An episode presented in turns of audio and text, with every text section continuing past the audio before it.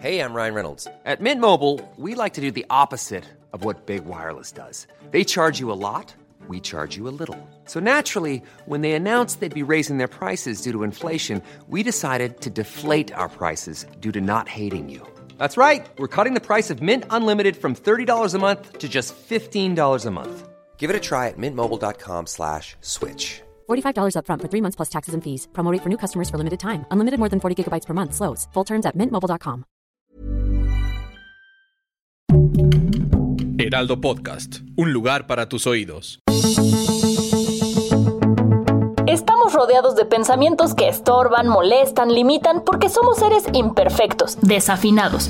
Pero en este podcast conectamos con canciones para afinarnos, encontramos alternativas para conocernos, entender a los demás y vivir con satisfacción propia. Esto es Desafinados.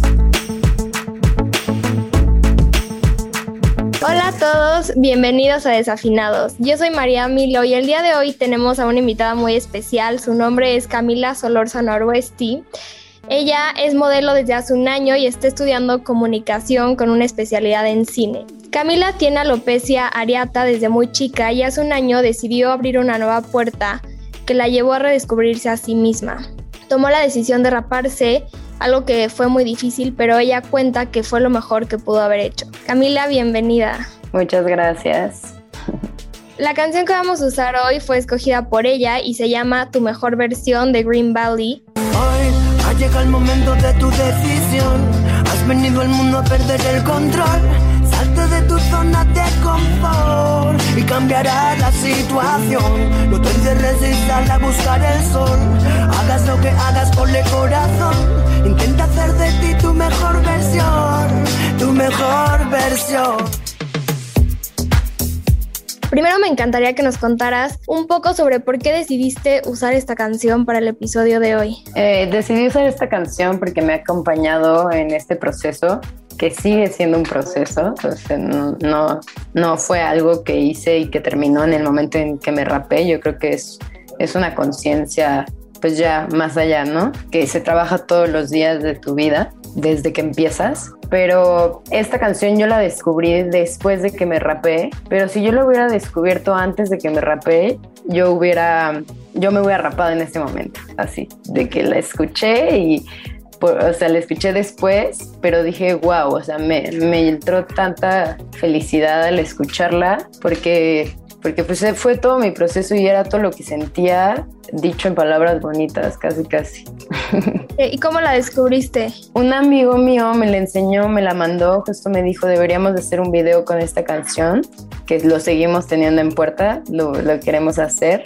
Y, y, y, cuando me la enseñó dije, wow, o sea, todo ese, ese sentimiento de liberación fue, estuvo resumido en esa canción, siento.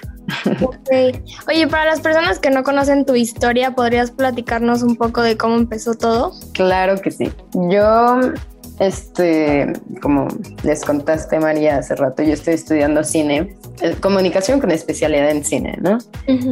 A mí me encanta la foto. Me, me, acuerdo que a los ocho años me regalaron una cámara y, desde ahí me, me, enamoré de las cámaras. No tanto de yo estar adelante, sino de las cámaras en sí. Y bueno, yo tengo alopecia areata desde los tres años. La alopecia areata es una enfermedad que ataca el sistema inmunológico y lo que sucede es que mi sistema inmunológico piensa que pues, mi pelo es malo y lo ataca. Así como piensa que está haciendo algo bien, ¿no? Y pues hay muchísimas, hay dietas, hay tratamientos, tratamientos que son, o sea, inyecciones en el cuero cabelludo y así. Hay tratamientos de medicinas hormonales, o sea, hay muchas cosas como para evitar esto pero realmente no hay una cura, o sea, no hay nada que te lo quite. Sí lo puedes tratar, pero no hay nada que te lo quite. Yo lo tenía desde hace mucho tiempo, por suerte yo tenía el pelo, tenía abundante y lo tenía chino y me podía cubrir.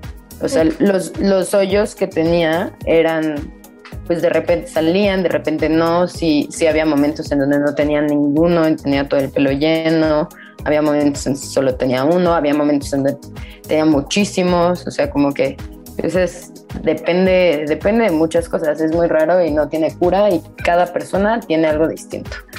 Y entonces, a mí no me gustaba tanto pues estar enfrente de una cámara por lo mismo.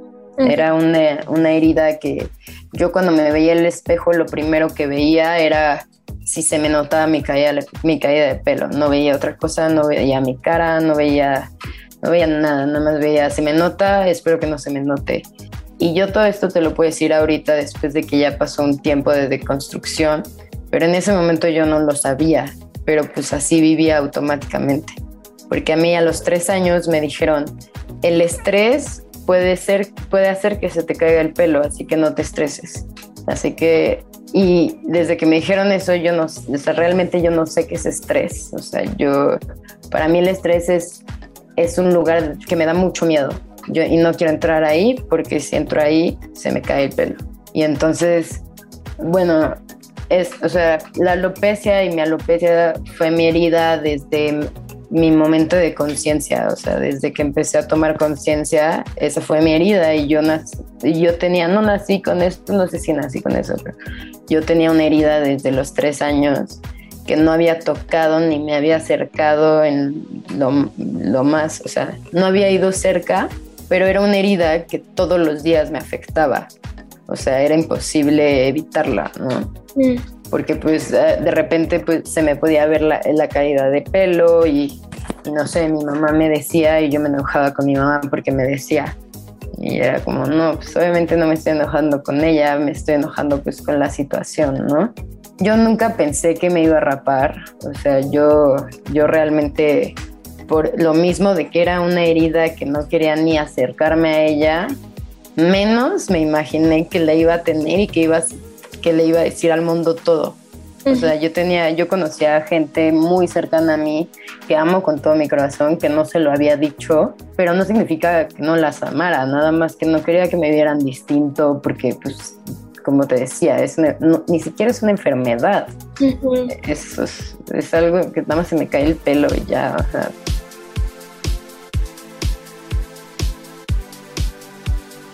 Yo cuando decidí raparme, porque fue en junio, todavía ni siquiera cumplo un año y ya siento que llevo toda mi vida así. Pero fue el 10 de junio. ¿En pandemia? En pandemia. Empezamos pandemia pues como un poquito en marzo, ¿no? Y entonces yo ya estaba pasando por el 50%, o sea, ya tenía 50% de pelo nada más. Ok. Y entonces, pues prácticamente, o sea, ya mi familia, ni yo ni siquiera hablaba con mi familia en ese momento, o sea, estaba pasando por un proceso muy, muy triste así interiormente que ni siquiera hablaba del tema con mi familia y en mi casa me ponía gorras, o sea, ni así de que casi casi dormía con gorra, porque no quería hablar del tema, era un tema que yo no había tocado y tenía y tengo ya, bueno, tenía 25 años, ¿no? Entonces llegó un día en el que fui con, fui a casa de una amiga y así, o sea, como que platicamos y dibujamos, no podía dormir porque, pues no sé, tomé café y no podía dormir. Y este, no, era, tomé cacao y por tomar cacao como que no podía dormir y aparte pues dije, está bien, no voy a dormir, o sea, como que generalmente cuando no podía dormir me forzaba y esta vez dije, no me voy a forzar. Y en ese momento me entró la, así, la adrenalina y dije, me voy a rapar, me quiero rapar. Eran las 4 de la mañana no tenía máquina, dije, ¿qué voy a hacer? Pero la adrenalina ya estaba, la idea ya estaba así. Agarré mi celular y busqué en Google cómo raparme sin máquina. Dije, no, o sea, iba a ser una locura, ya como que era imposible que me quedara cortito, iba a ser una locura practiqué muchísimo mi respiración porque ya estaba como en el clímax, ya sabes, practiqué muchísimo mi respiración, me esperé porque todavía no podía dormir por la adrenalina, me esperé hasta que fueran las 6 de la mañana para despertar a mi mamá porque de casualidad, ya ni siquiera si, si crean las casualidades o no, pero de casualidad iba a ir una persona a cortarme el pelo ese, al día siguiente. Entonces pues dije, ok, me voy a esperar pero le tengo que decir que lleve la máquina, porque me iba a cortar el pelo para darle una forma, porque pues ya no se podía cubrir de ninguna forma, o sea, era como que íbamos a ver si podían dar una forma, ¿no? Y entonces le digo a mi mamá, la despierto a las 6 de la mañana y le digo, ma, por favor, dile a Olivier, se llama, que traiga máquina porque me va a rapar. Y ella como de, yo me rapo contigo. Y yo, bueno, espérame, ma, ahorita platicamos, ya sabes. Y, me dormí porque pues moría de sueño y ya, o sea, y tenía como todo el rush de energía que luego se me bajó y luego se me subió y ya ah. me duermo. Me despierta mi mamá a las 10 de la mañana que llegó Olivier y me dice ya. Y yo, ok, y ya me siento y pues me empiezo a rapar ahí, como tengo los videos en Instagram. De hecho, no subí los videos completos porque en uno salía llorando así volteando a ver a mi mamá como y eso ya no lo quise subir, nada más subí lo, en los que salgo como meditando porque me puse a meditar. En ese momento me senté, cerré los ojos, respiré toqué esa herida, o sea, estaba tocando una herida que ni me había atrevido a voltear a ver, así, era como un monstruo que me, que me atacaba, pero yo hacía como si no existiera. Y, saludaba a todo el mundo y todo el mundo veía a mi monstruo y, hasta que ya me hice, me hice amiga de eso, no te voy a decir, no fue bonito, el momento en el que me rapé no fue bonito, sí fue liberador, pero no, no puedo describir como bonito. Fue duro, me dolió y como digo, la libertad no es fácil, pero es necesaria. Eh, eh, era necesario que, pasara eso, ¿no? Y hoy, hoy ya que lo veo en retrospectiva, digo, pues, todo fue a su tiempo y lo hice en el tiempo perfecto. También agradezco demasiado que lo hice en el momento perfecto porque ya está de moda. está de moda raparse, no se te hace. Y pues también obviamente eso me dio fuerza, porque yo al principio no quería modelar, nunca en la vida se me pasó por la mente modelar. Esto era... ¿A modelar al mismo tiempo que te rapaste? Ajá, cuando me rapé, a los 10 días, o sea, yo, yo te estoy contando, me, me rapé y fue todo el primer día pues sí estuve triste, lloré, o sea, sí lloré como los primeros dos días, pero después ya no, o sea, como que a partir de eso ya dije, o sea, ya ese, ese problema lo corté así, lo corté, te digo, me hice amiga de mi monstruo, o sea, y ya somos brothers y me defiende, o sea, me defiende y es mi carta de presentación y, ya, y, y es, es mi, fue como mi carta de la suerte, ya sabes, o sea, porque a los 10 días me hablaron de la agencia Queta Rojas, me habló el director y me dijo, nos interesa tu perfil, tienes agencia, y yo, pues no, lo voy a intentar, así le dije, lo voy a intentar porque tampoco dije, mm, apenas estoy yo conociéndome y, y no me voy a poner ahí como, no sé, dije, voy a ver qué onda. A mí me gusta estar atrás de la cámara, nunca he estado adelante porque nunca me había atrevido, pues voy a ver qué onda. Y más que nada lo hice porque estaba deprimida, o sea, pues yo tenía una depresión fuerte y yo veo a un psicoterapeuta y yo tenía una depresión fuerte pues por esto, ¿no? Por, por mi pelo y por mi identidad y se me juntaron demasiadas cosas. Mi papá tuvo un accidente en moto y estuvo a punto de morirse, o sea, como que pasaron demasiadas cosas justo en ese momento. Y entonces yo, pues por la depresión que tenía, dije, bueno, pues voy a modelar porque me están hablando, porque me hablaban, no sabes, o sea, nunca me había hablado tanta gente en Instagram en mi vida. Y me hablaban miles de fotógrafos y me decían, te quiero hacer fotos, te quiero hacer fotos. Y yo empecé a decir que sí, porque dije, pues, ¿qué hago? ¿Me quedo llorando en mi cama o hago fotos? Bueno, pues voy a hacer fotos, prefiero. Y ya, y así empecé a hacer fotos, por, y las fotos me ayudaron, me ayudaron a curar esa depresión, porque cada vez que hacía esas fotos y yo las hacía casi casi en totalmente silencio, en, yo me ponía, cada vez me maquillaban y yo estaba en meditación, hacía las fotos y prácticamente estaba en meditación, porque pues me, me concentraba, me concentraba y decía como, pues no vaya, o sea, pues estaba muy concentrada en todo y ahí fue donde me di cuenta que el modelaje lo convertí en mi meditación.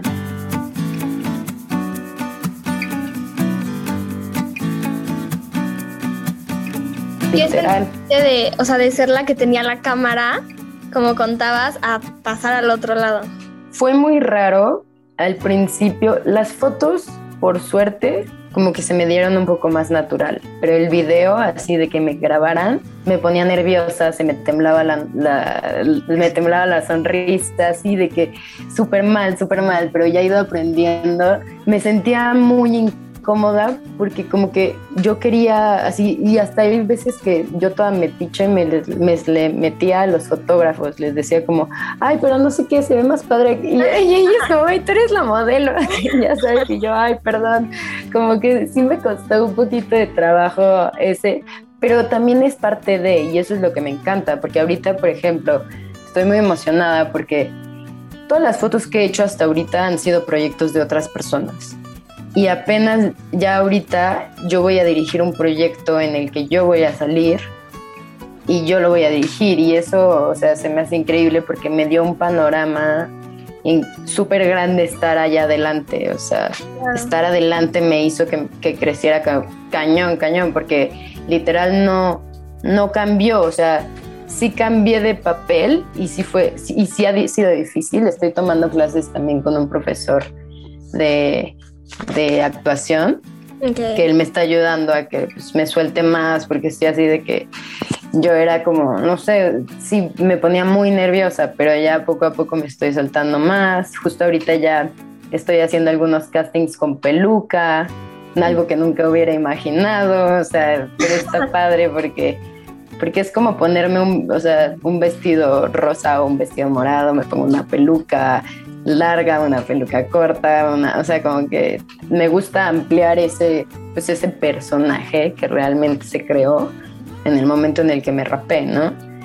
Y más que nada, esto me llena, sí me llena así como intelectualmente, porque no sabes la forma en la que le he aprendido, o sea, he aprendido muchísimo, pero también me llena por y lo que me hizo quedarme y mantenerme en el modelaje fueron los mensajes que recibí de tantas personas diciéndome, wow, yo sentía lo mismo que tú, yo tengo esto, yo tengo lo otro. Y leerte, o sea, me hace sentir bien. O sea, literal, gente me decía, leerte me hace sentir bien, me hace sentir que no estoy solo, me hace sentir que todo es un proceso. Y cuando me di cuenta de eso dije, pues claro, claro, o sea, eso es lo que yo tengo que hacer, ¿no?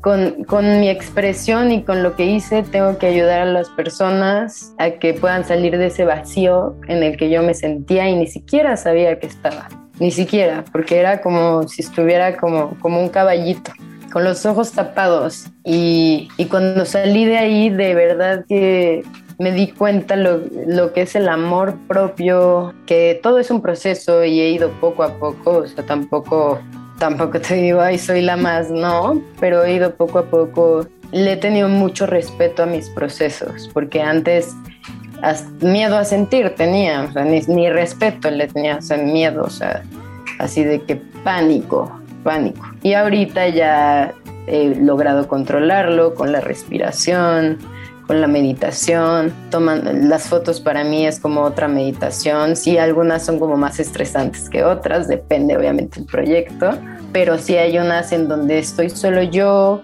conmigo y alguien está tomando fotos y, y me siento bien, o sea, me siento bien estando ahí. Y antes no, nunca, nunca quise entrar a ese lugar, ¿no? A ese, a ese lugar conmigo misma, esto lo podría resumir como un reencuentro con mi ser. O sea, de verdad que cuando, y puede sonar así muy espiritual, lo que sea, y qué bueno, la verdad, qué bueno, pero cuando me vi al espejo, después de que me rapé, fue la primera vez que no me vi y me juzgué. Y dije, esta soy yo. O sea, al fin me, me ya me conocí, me reencontré, me, vi al espejo y me reconocí. O sea, desde que pasó eso, ¿sientes que le das más peso a cómo te sientes realmente que a cómo te ves o piensas que los demás te ven? Totalmente. Yo desde que me rapé ya salgo en pijama de mi casa y me vale. o sea, ya pues siento que rompí una línea así de que ya soy totalmente libre y feliz y, antes de que no sabía qué ponerme y me estresaba, ubicas esas veces que, híjole, no, y no sé qué, ahorita ya me pongo lo que sea y digo, esto es lo que, y si me gusta, me gusta, ya sabes, o sea, una vez un maquillista eh, increíble me hizo un, aquí un, un rayo súper padre. Y me dijo, ¿saldrías con él? Y yo, obviamente saldría con él. O sea, si ya me rapé, saldría con todo, así. O sea, hasta a mí me gustaría vestirme tipo editorial, fotos editorial y salir hacia la calle. Yo sería feliz. Pero si me maquillan, porque a mí me da un poco flojera maquillarme. Pero te digo, la, la verdad es que fue como romper una barrera, como aventar, aventarte de, un bungee así. Y ya te avientas y ya dices, ya soy yo y, y no me importa. Tampoco fue igual, te digo, tampoco fue tan, tan extremista. O sea, sí he pasado momentos que de repente, no sé, alguien se confunde y me dice niño o algo así, y como que, ay, si me duele poquito, digo, o sea, digo, no, no es como que soy totalmente... Pero ya después digo, a ver, ¿por qué me duele? Qué tontería, o sea, sé que no soy niño, no importa, me vale gorro.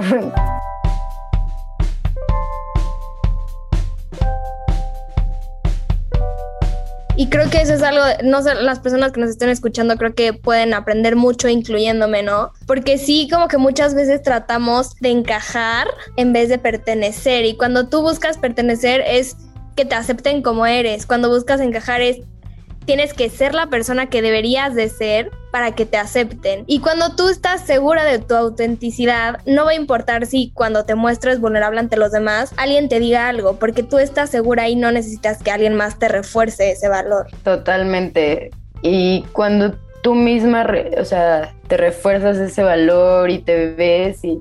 Porque mira, la verdad es que yo nunca había visto a alguien que se pareciera a mí, como que, que me inspirara como que ahorita, o sea, sin pelo, yo no había visto, o sea, había visto muy poco, muy pocas mujeres. Y ahí me di cuenta que la representación es muy importante y que los estereotipos ahorita como que ya se están rompiendo y espero que se rompan ya para siempre, igual que los prejuicios. Por favor. Pero los estereotipos son muy, o sea, son inalcanzables, ¿no? Imposibles, es, o sea, están hechos para el consumismo, literal, para consumir. Asimismo, la caída de pelo. La caída de pelo es una farmacéutica que se lleva millones de millones cada año y la caída de pelo, todos estamos destinados a, esa, porque la alopecia androgenética es la que tienen como los hombres cuando empiezan a, pues, a crecer y también las mujeres. De hecho, o sea, es totalmente normal.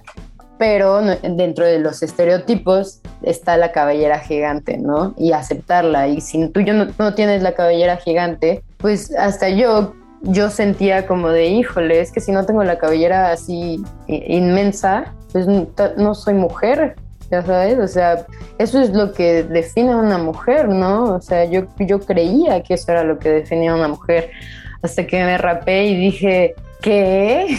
¿Por qué creía eso? O sea, ¿cómo? Al contrario, estoy más en contacto con mi cuerpo, no sé, o sea, me siento más más mujer que nunca, me siento más yo que nunca, me siento más humano que nunca cuando rompes algo que ni siquiera sigues hasta que lo hasta que das cuenta que te diste cuenta que lo rompiste, ¿no? Son unas ideas que no tienen sentido hasta que alguien las rompe y las cuestiona y todos dicen, "Ah, pues sí, ¿verdad?"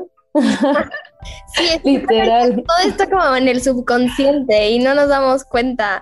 O sea, justamente el otro día hablando con mi prima, le preguntaba como, ¿tú te acuerdas de a qué edad te volteaste a ver al espejo y empezaste a criticar ciertas partes de tu cuerpo? Y es que está cañón, o sea, yo me acuerdo de, alguna vez, pero seguramente no fue la primera y no me acuerdo de cuando empecé a decir, ah, es que tiene, tengo que ser como la persona que me están enseñando ahí, o es que tal persona me dijo eso, o sea, nunca te das cuenta es algo que está tan arraigado que crecemos y cuando volteas a ver ya estás lleno de muchísimas ideas y a mí me impacta como vivimos en una sociedad que tiene un descontento normativo, o sea, es normal, o sea, ya no, ya no te sorprende que las mujeres se avergüencen de su cuerpo cuando se ven al espejo. Y eso está cañón, o sea, está cañón porque como, o sea, como tú nos estás contando, empiezas a solamente ver como las partes que no te gustan en vez de darte cuenta de lo que tienes y de lo que eres y de usar tu voz para atacar, pero atacar lo que te está atacando a ti. Claro, atacar al consumismo, no a, no a ti mismo, o sea, no a ti por ser diferente. Todos somos diferentes,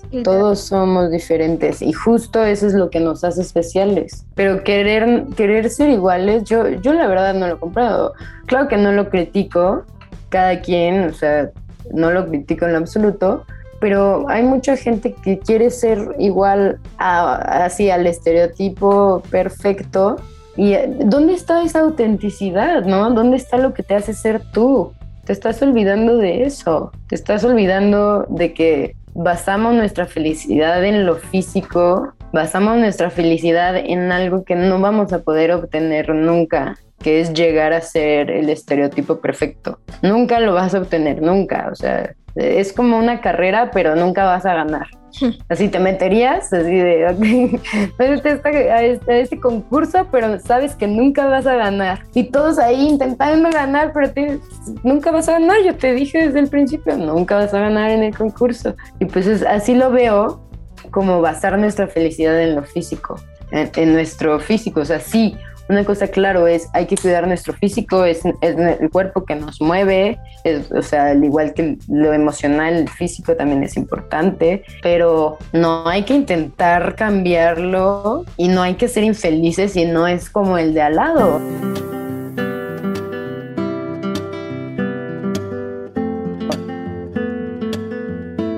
Libro muy bueno que se lo recomiendo, no sé si ya lo leíste, que se llama La enfermedad de la belleza. Ay, no. Y ahí viene, lo recomiendo muchísimo, está muy bueno. Vienen muchos estudios que han hecho diferentes universidades, diferentes científicos que o sea, a, lo largo de muchos años comprobaron que no importa que estemos conscientes de que las imágenes que nos enseñan están distorsionadas, que los estereotipos que nos enseñan no, no pueden ser reales, no importa eso, nosotros que, o sea, seguimos queriendo parecernos a esos estereotipos y que la única manera de hacer eso del lado uno sí es quitarle tanto peso a la belleza, como tú dices, obviamente pues nunca, o sea, nunca vas a decir ya no me importa nada al, 100% mi físico, no, pero darle el lugar que merece, o sea, hay cosas que merecen mucha más importancia. Y segundo, aprender a valorar nuestro cuerpo por, la, por lo que hace, por lo que nos permite hacer. Y creo que justamente también es eh, en cierto, de cierta manera por lo que tú pasaste y lo que tú has aprendido. Literal. Yo, yo sí, y, y ahorita igual, o sea, también dentro de esta depresión,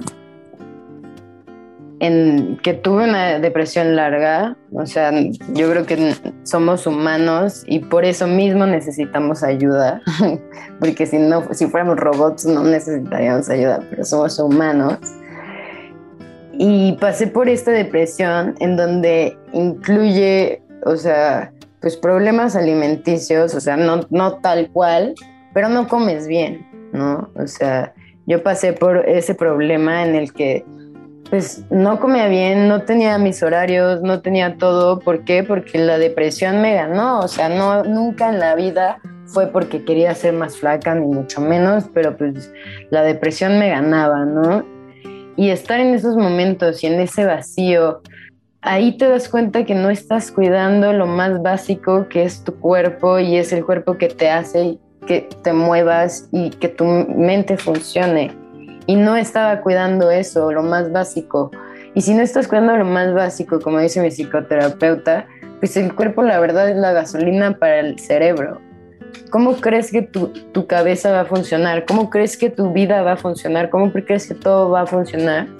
Si generalmente el problema mayor que tiene toda la población del mundo son problemas en sus hábitos alimenticios, eso, eso yo creo que es lo más importante, porque pues no lo vemos así, no lo vemos como la gasolina del motor, lo vemos como la gasolina de la ansiedad y lo vemos muy distinto.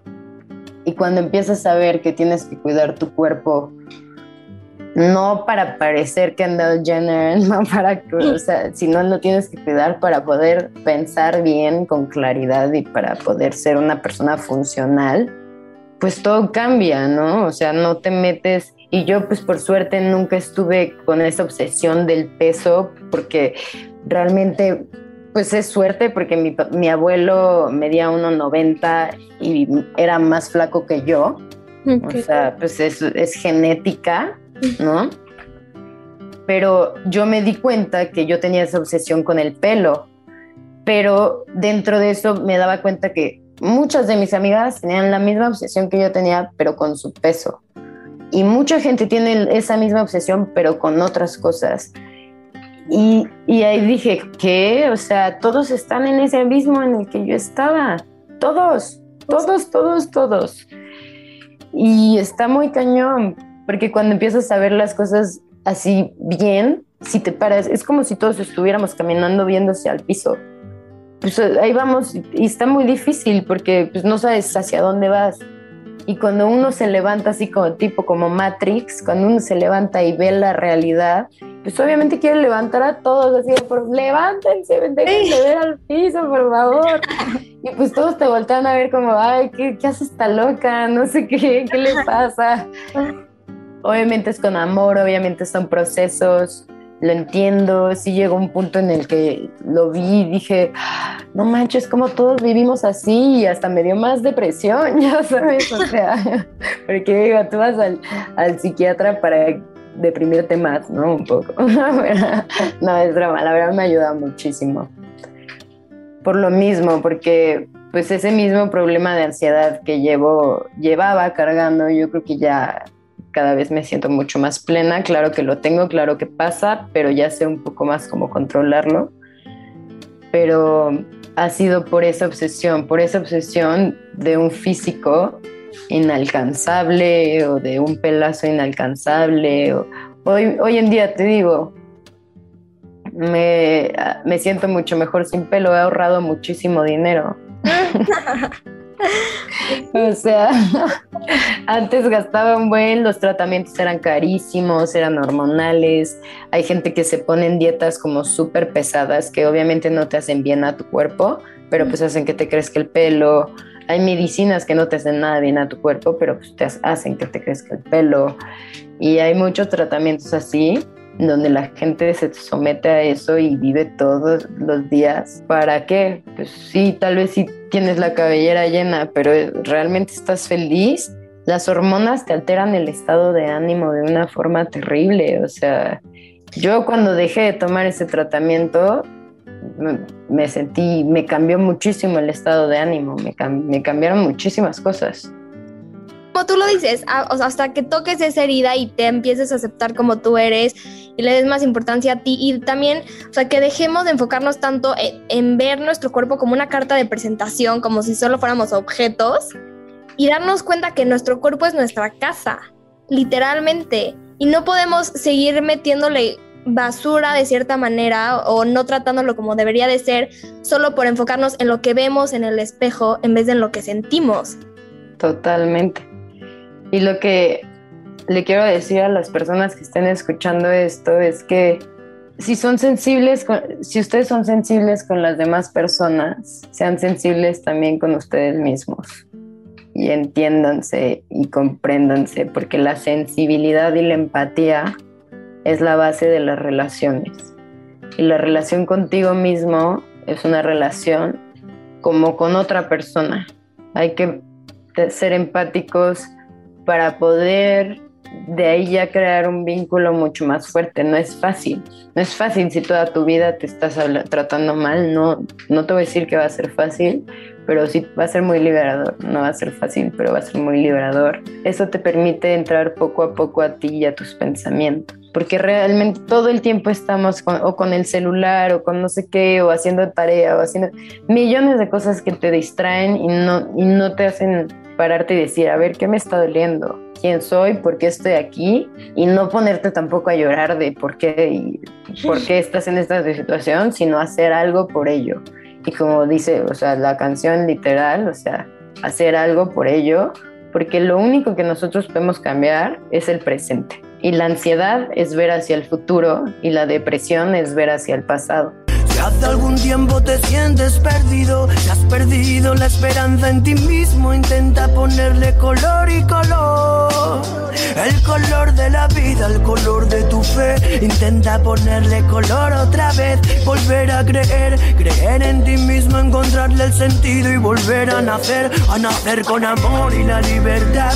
Olvidarte del quién y del qué dirán, a mirarte al espejo y verte como un niño, a tenerte cariño, lo primordial para los que nos escuchan y, quieran escuchar la canción y, crean que les pueda servir justo para que se den cuenta, eh, hay unos versos que yo había escogido que dicen volver a creer, creer en ti mismo, encontrarle el sentido y volver a nacer. En lo que nos cuenta Camila, justo podemos ver que en esa parte de la canción podemos relacionar cuando tú empezaste a, cuando no querías tocar esa herida, que era la, la alopecia, y empezaste a hacerlo y encontrarle un sentido, te diste cuenta de que hay riesgos en enseñarnos al mundo pero son mayores los que corremos al escondernos.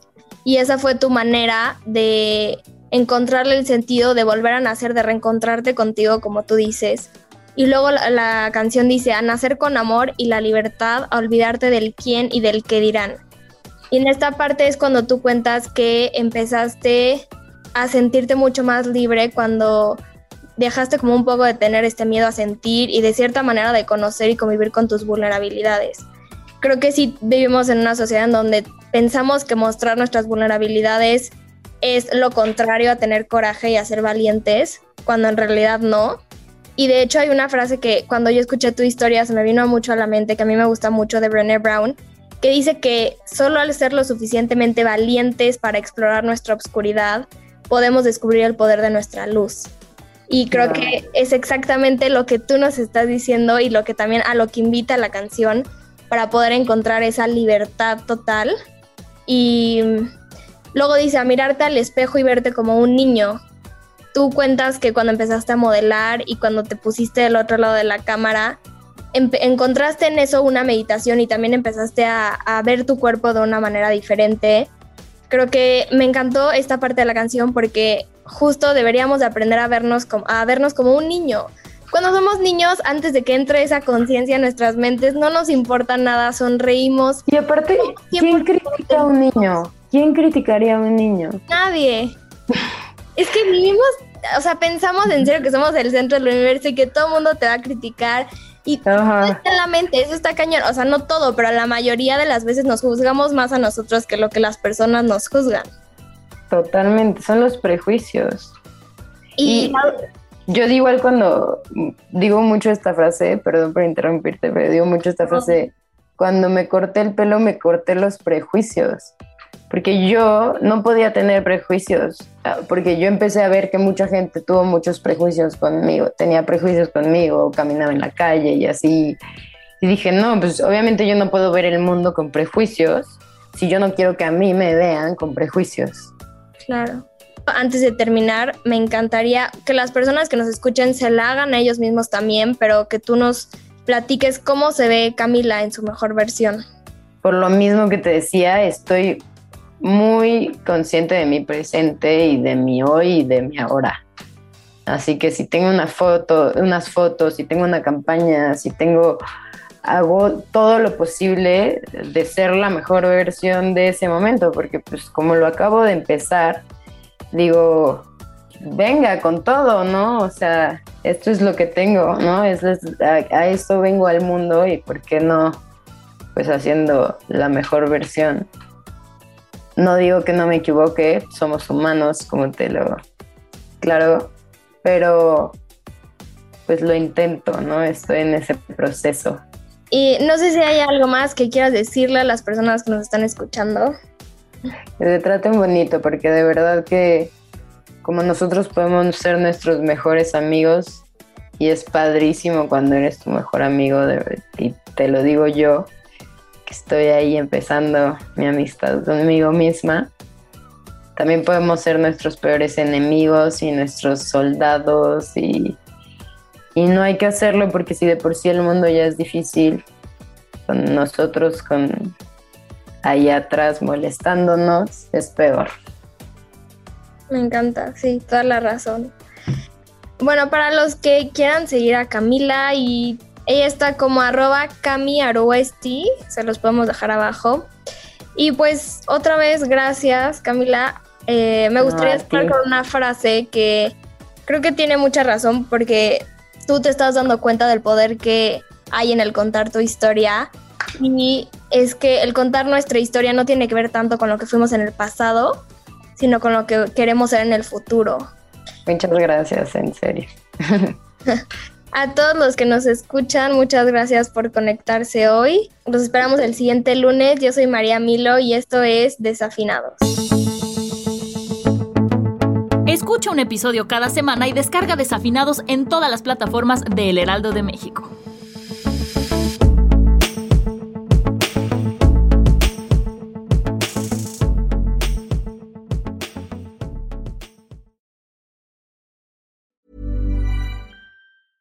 Ever catch yourself eating the same flavorless dinner three days in a row? Dreaming of something better? Well, HelloFresh is your guilt-free dream come true, baby. It's me, Kiki Palmer.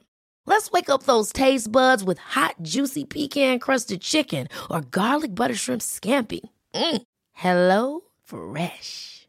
Stop dreaming of all the delicious possibilities and dig in at HelloFresh.com.